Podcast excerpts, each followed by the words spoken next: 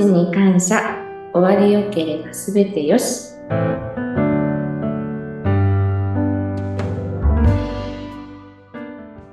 こんにちは。有限会社東美代表の染谷幸宏です。本日もよろしくお願いいたします。こんにちは。有限会社東美、えー、小玉正です。本日もよろしくお願いします。インタビュアーの山口智子です。え今日もよろしくお願いします。染谷さんあの今日は大ベテラン小玉さん19年目なんだそうですねそうですねもう19年、うん顔の顔見てますね。ね、だって東美が今年25期目。はい。なんで、もう本当に割と初期の頃からのメンバーなんですね。じゃあ、ということでまたどんな話が出るか楽しみなんで、新春対談、再びスタートということで、はい、じゃあ、染さんお願いします。はい、ありがとうございます。えー、まあ会社が、えー、25期目に入りまして、えっ、ー、と、小玉が19年。19年。はい。えー、19年、会社って、えっ、ー、と、結構変わってきました？変わりました。すごい変わりました。すごい変わった。何が変わった？まず、昔のあのアパートの一室からうん、はい、アパートの一室からもう今、もうこの大きいアンチもできる施設、ここまで来るのにすごいもう変わったなと、変化があったなと思います。それはその、なんていうんだ、えー外から見てでしょ？この会社の内側には何か変化って感じる？ああ、変化は感じますね。なんかあの、本当に働きやすくなったのはあります。みんな、社員みんなのことを思ってこうした方がいいんじゃないか、ああした方がいいんじゃないかとか、あの、変な言い方があれですけど、前の会前の、えー、時はもう家族ぐるみのような感じだったんですけれども、もういろいろなまあ、ルールとか、みんなが働きやすくするためにどうするべきかとか、そういったこう会社としてしっかりやっていこうっていうのが、あの、自分もすごいこう感じるところがあります。で、去年、あの、会社としても、その、自分のその会社っていうことではなくて、本当もう、えっ、ー、と、社会的に見ての会社っていう方向性にこう、舵を切っていく中で、その、自分のまだまだ染谷商店だっていうふうに言われることではなくて、東美という企業として見られていかなきゃいけないっていうところを、去年、えー、自分の中ではある程度掲げてきたんだけれども、はい、あのー、いろんなところでこう、えー、指導、指導がこう入ったりだとか、はい、えー、っていうところもあって、えっ、ー、と、社内のこう、改革を進めなくてはいけない状況が、やはりどうしても会社の中で、えー、社会的な、えー、責任を含めてこう改革してきたっていうのは見てると思うんだけれども、はい、それっていうのはどう？そうですね。それもすごい感じます。あのー、人を採用するにあたって、今までだったら、もう、あのー、面接でいいんじゃないかっていう、一回の面接でいいんじゃないかっていうところも、しっかりと本当にこの人の、えー、どうなんだうちの会社でしっかり頑張れるんじゃない、頑張れるかどうかとか、えー、やはりその採用するにあたって会社としての責任はしっかりあるんだよっていう、そういったところを、あのー、一つ一つを本当に大事にしてるところは、えー、まあ自分も社長と角田さんの横で見てて、あの強く感じたところだったので、あの本当に会社の考え方が本当に変わったなというのは身に染みて感じています。で、ちょっと話変わってくるけどさ、はい、今年の、あのー、今までのその19年の流れの中で、はい、会社としてはそういうふうに、あの、徐々に変革してきてるよっていうのはあるんだけれども、うんはい、今年1年、あのー、小玉正君は、どういうふうな1年を過ごそうと思ってる、あ、はい。僕ですね。僕はあの、本当に毎日忙しかったりとか、あ、辛いなと思うことがあると思うんですけど、あの、今年こそは常に楽しく笑って 過ごしていきたいなと。あの、去年もすごい楽しかったんですけど、あの、去年は今まで働いてきた中で本当に1年間がこんなに早かったんだって思うぐらい、あの、早い1年だったんですが、もう自分の中ではすごい充実した1年でもありました。なので今年はもっと充実してあやりきったなって思えるように、えー、一日一日大切にしていきたいと思ってます。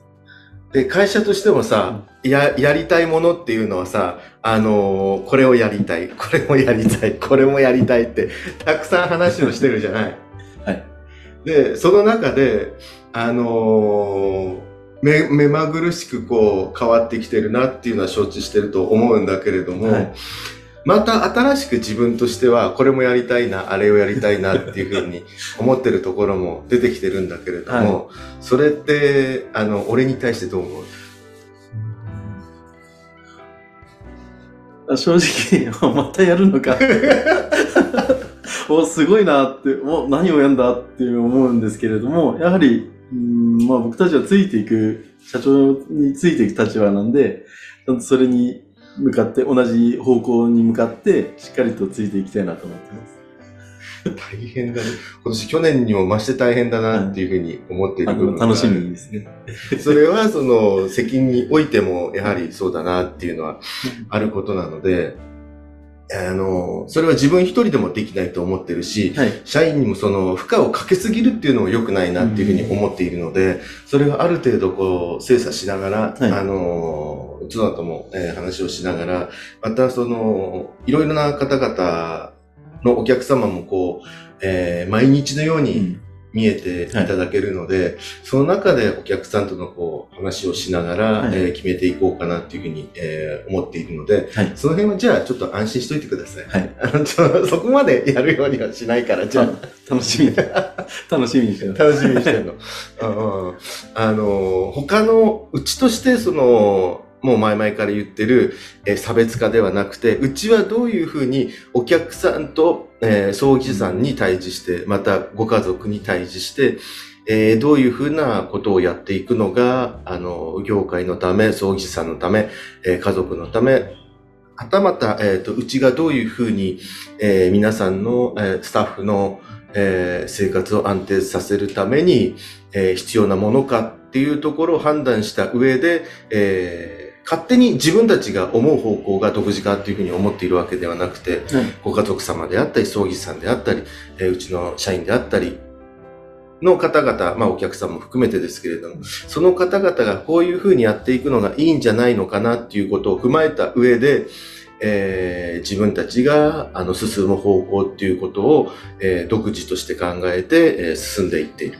はいっていう独自化を進めていく中で、もっとその独自化っていうのを進めようかなっていうふうに思っているから、はい。お客さんとの、その、えーお客さんの、えー話であったりだとか、えー有識者の方々のお話であったりだとか、えーいろんな研究所さんのそのデータであったりだとかっていうことを、えー考えながら、じゃあ今後10年先どういうふうな形になっていくのがいいのか、はい。あの、新しいスタッフをじゃあ今年何人入れた方がいいのかっていうことを事業計画のもと、やっていこうかなっていうふうに、えー思っているので、はい。その辺は、ここ、えー5年、10年、えー先を見てやっているっていうことは、あの、承知してると思うんだけれども、はい。その後、じゃあどうするかっていうことは、今その話をした中で、道筋を立てていこうかなっていうふうに、えー思っているから、はい。その辺をこう、どう、あの、みんな、こう、あれをやってる、これをやってるっていうことで、あの、不安に思ってるっていうことはない？まあ、最初はどうなんだろうっていうのはやはり声はあります。ただ、やっていくにつれて、あやってよかったねとか、うん。うん、ちゃんとそこの方向性は間違ってないっていうのは、えーみんな認識してくる部分があるので、うんあのそこに関してはあまり不安には思ってない。なんでさ、先に言ってたこととさ、あのー今やってることで、えーその気持ちの変化っていうのは社員の中に出てきてる。